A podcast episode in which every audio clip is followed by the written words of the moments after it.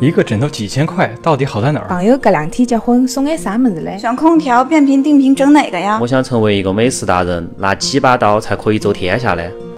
来清单，这些问题你都能找到答案。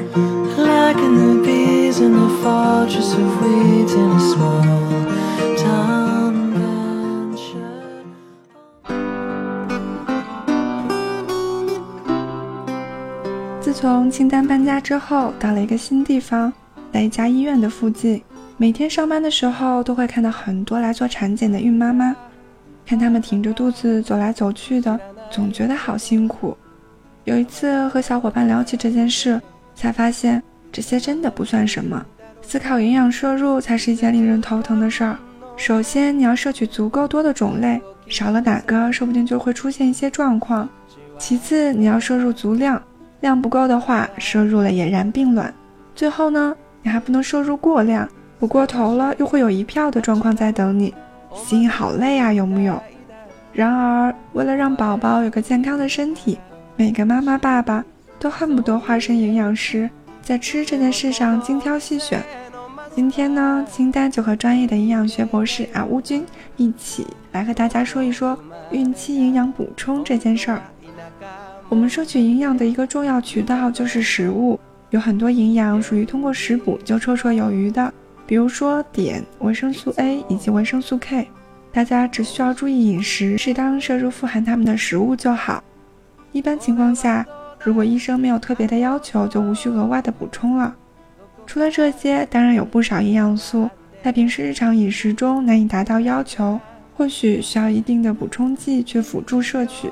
其中呢，就以叶酸最为典型。叶酸呢是一种典型的补充剂，优于食物吸收的营养。像奥家宝的天然叶酸片就是不错的选择。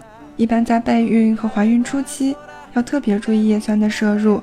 它在一定程度上可以降低宝宝神经管畸形或早产的风险。最迟在怀孕前三个月左右就要开始摄入啦。和叶酸一样，在备孕和怀孕初期就要特别注意的还有锌。它可以在一定程度上降低胎儿神经系统畸形和早产流产的风险，所以一定不要忘记吃一些富含锌的食物，像牡蛎、动物肝脏之类的。